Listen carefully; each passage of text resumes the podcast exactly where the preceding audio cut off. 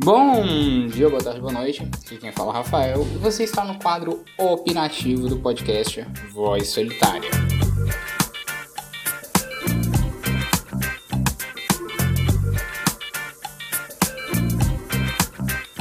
E no episódio de hoje, nós iremos falar sobre as eleições de São Paulo, certo?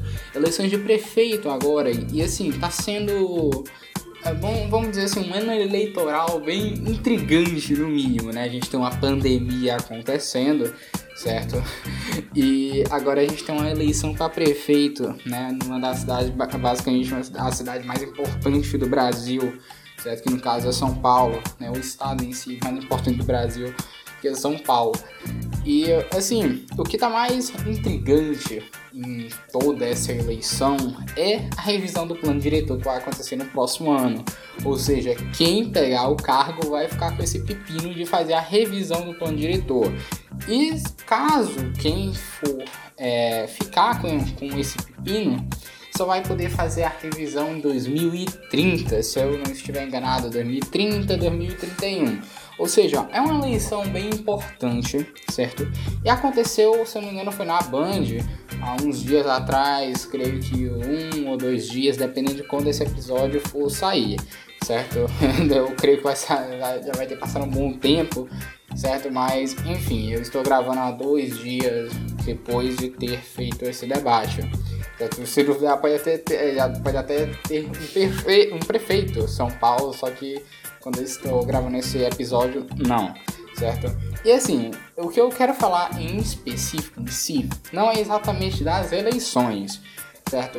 Mas é de uma pessoa em específico, um candidato em específico, que assim, eu achei a comédia, certo? A comédia da, da, da de todo o debate, que foi o deputado, ou agora está sendo é, para se eleger a prefeita de São Paulo, Celso Russomano, como já, deve até ter visto no título. E assim, é algo muito engraçado, porque assim, só, você tem no YouTube, certo? Por exemplo, é, a íntegra de, de toda a eleição, certo? De todo o debate que aconteceu aliás, eu tenho que dar, assim, realmente abaixar a cabeça pra Band, porque eles realmente fizeram um baita de um trabalho, certo? Eles tiveram todo um protocolo de segurança e tal, mas enfim. É, agora a gente indo para a parte do Tratado Celso Somano. Cara, assim, teve várias pessoas, várias pessoas que fizeram perguntas para ele, se eu não me engano, é, eu não contei, mas pelo que eu percebi, foi um dos deputados que mais teve pergunta, apesar de estar em primeiro, basicamente, nas, nas intenções de voto, se eu não me engano, certo? Até nesse dia, nesse dia até. Mas, assim, ele foi um dos que tiveram mais perguntas, tanto dos jornalistas da Band, quanto até dos próprios candidatos que estavam ali na, na mesa em si, no palco. E, assim, é, o tanto de perguntas, se não me engano, até o Boulos queria perguntar para ele, só que já tinha passado o número de perguntas que ele poderia responder. E assim, a grande maioria das perguntas, a resposta que ele respondia é assim: Olha, eu tenho bastante ano na política Tipo assim, dizendo, olha, você não tem nem um tanto de anos, eu tenho mais de 30 anos ajudando você, que é consumidor, a ter os seus direitos de acordo com o, o caderninho de regras que eu tenho no meu bolso e o, e o, e o, e o cara que vende o comerciante tem que aceitar ou senão ele vai ser preso. Seja, era basicamente essa grande maioria das argumentações. Teve alguns que ele foi mais técnico em si, mas a grande maioria que ele é, fazia a oposição em si era: olha, você não conhece São Paulo como eu conheço. Eu estou aqui há 30 anos, eu tenho mais de mil reportagens no YouTube. Ou seja, ele não vai para o assunto em si, ele não vai seguindo a regra, dizendo, olha, não, este é o problema. Não, ele fala, olha, eu tenho mais experiência que você, então, logicamente, eu sei lidar com esse problema melhor que você, mas eu não explico como. Eu não vou explicar como, eu só explico que eu tenho mais experiência. E vamos ter um time técnico e todo o populismo barato que a gente vê tantos e tantos anos na política, ano após ano, eleição após eleição. E o Russomano, até como deputado de carreira, assim, ele não perdeu tempo. Foi ele, como se eu não me engano, o Arthur Moledo Val, né, também, uma mãe falei no YouTube, que pra mim eu acho que é um dos melhores que a gente tem ali, daquela bancada ali, que pelo amor de Deus, a gente tem um Boulos ali ganhando intenção de voto, tem o Celso somando ali com seu caderninho de anotações. Não que ele seja o melhor, que se dane também é estado, mas eu acho que dali é um dos melhorzinhos, né, porque eu acho que ele tem as temáticas um pouco mais liberais e tal, e tudo mais, mas ainda continua sendo Estado. Então, é. É, mas tudo que, assim, aliás, isso é até outra coisa que é, é interessante se adicionar, assim, pô, anarcocapitalista, né, um ANCAP, ele pode votar? Ele pode fazer realmente essa votação, esse ato democrático para ajudar o Estado? Assim, em minha visão, certo? Ele tem o direito de fazer o que ele quiser certo? A gente defende a liberdade, a propriedade e a vida. Você tem a liberdade de escolher fazer isso, certo? Mas o que a gente dá, assim, um empurrão, não que você seja obrigado a fazer isso, mas é que na hora de for votar, ou você vote branco, nulo, né? Se você não quiser votar em ninguém, ou você vote no deputado onde tenha as iniciativas mais liberais, ou seja, assim, mesmo que a gente não tenha uma capistão amanhã, mas o maior número de liberdade que a gente puder ter por enquanto é melhor ainda. Ou seja, é melhor a gente ter o máximo de liberdade por enquanto do que não ter nenhuma e, só pensar, não, olha, tem que ser um anarcapitalismo. Não, o anarcapitalismo ele vai se formando de pouco. Não é, ah, não, olha, vamos formar amanhã. Não, não é assim. A gente vai formando a liberdade, fazendo as pessoas conhecerem a liberdade de pouco em pouco. Não é uma bomba que o cara solta assim, ó, pá, um capistão. Não, é bem, é bem lentamente, certo? Mas, enfim, isso é realmente só para tirar alguma dúvida que alguém, alguém tenha em relação a se anarcocapitalistas podem ou não votar, certo? No caso, como eu estou dizendo, podem sim e de preferência em iniciativas liberais, ou seja, iniciativas de maior liberdade para o indivíduo, certo? Enfim, voltando à questão sobre o Celso Russomano, certo? Ou seja, ele fez, aliás, como ele é um deputado de carreira, ele chegou realmente com todo esse populismo, olha, eu tenho mais experiência e tudo mais. E sim, chegou uma época que realmente eu assistia muito o Celso Russomano na TV, é, no YouTube, né, que tem muitas reportagens dele. E assim, eu acho que a grande maioria que conhece ele, conhece a reportagem lá do cara que ele pegou um palito de fósforo e um papel higiênico e queria fracionar isso aí e mandou, mandou a caixa, né, a funcionária fracionar aí e dar seu pulo, né, porque tá no meu livrozinho de regras, né.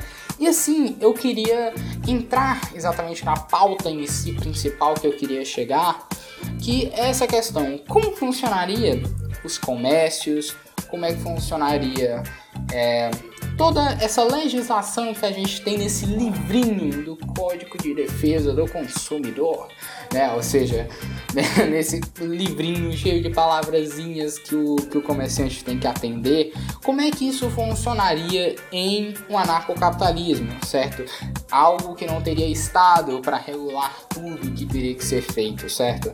Primeiro, poderia sim criar organizações, certo? Organização exatamente não é só obrigatoriamente o Estado. Vamos dizer assim, vários comerciantes, certo? Você, sabe, nós temos, vamos dar exemplo de dois grandes comerciantes da, da comércio, a Amazon, certo? Que é, eu acho que é o maior comércio do planeta, que negócio, certo? Vamos dizer, a Amazon, eBay, e, sei lá, Magazine Luiza. Pronto, eu me lembrei da Magazine Luiza de, uma, de, uma, de umas pautas que eu tava vendo atrás, certo? Porém, enfim, aliás, até gravei uns episódios e tal, com, até mesmo com a Alex, certo? Que faz a parte religiosa, mas enfim. É, ou seja, eu me lembrei dessas três: o eBay, a Amazon e a Magazine Luiza. Imagina, não eles se juntassem comercialmente para formar só um só, né? Não, é a Magazine Luiza, o eBay e a Amazon ser a mesma coisa. Não. Mas em si formassem um trato, um contrato, certo? Entre ambas as partes, né? Parece só falando isso, mas enfim. Que olha, é, a gente somos uma empresa gigantesca e vamos fornecer o melhor para o nosso cliente para ele não conseguir vender mais. Ou seja, a gente, quanto mais qualidade a gente der para os nossos clientes, mais a gente vai vender com um preço mais baixo, assim vai, como toda regra que a gente tem no mercado. Mas enfim, ou seja, com tudo isso, a gente vai se juntar e olha, essa, a gente vai ter um contrato que a gente vai fornecer tanto de garantia com essas propostas para deixar o cliente mais à vontade possível. Ou seja, quanto mais a empresa desse é, abertura para isso, né, quanto mais ela deixar seu cliente confortável e seguro da compra que ele está fazendo, mais ela teria lucro, mais as pessoas confiariam nessa loja e, consequentemente, queriam comprar mais nela certo? Ou seja, não é nenhuma propaganda, mas um exemplo disso que faz claramente a Amazon, certo? Principalmente com os produtos dela, que ela dá uma extrema segurança para o comprador, certo? Na hora que ela está comprando um, é, o seu produto online, certo? Ou seja, dá extrema segurança para isso e, consequentemente, as pessoas vão atrás de comprar novamente nela certo? A gente tem sites como, sei lá, o Reclame Aqui, que faz essa avaliação, certo? E teria, poderia sim ter vários Reclame Aqui em um anarcocapitalismo, em um capistão, certo? Onde as pessoas olhariam ver se essa empresa é segura. E caso a empresa não disponibilizasse esse meio de garantia, ela seria menos avaliada e, consequentemente, dependendo dos atos que ela fizesse, poderia falir claramente. Ou seja, isso é só um exemplo de como esse livrinho de regras não se torna tão necessário em um anarcocapitalismo, certo? Porque em si as próprias empresas podem ter essa, esse desejo, né? essa opção de criar isso para ela mesma, para incentivar mais o consumo das pessoas, porque as pessoas, obviamente, os indivíduos, a grande maioria, preferem comprar em um local seguro, onde tem um preço mais barato e melhor qualidade.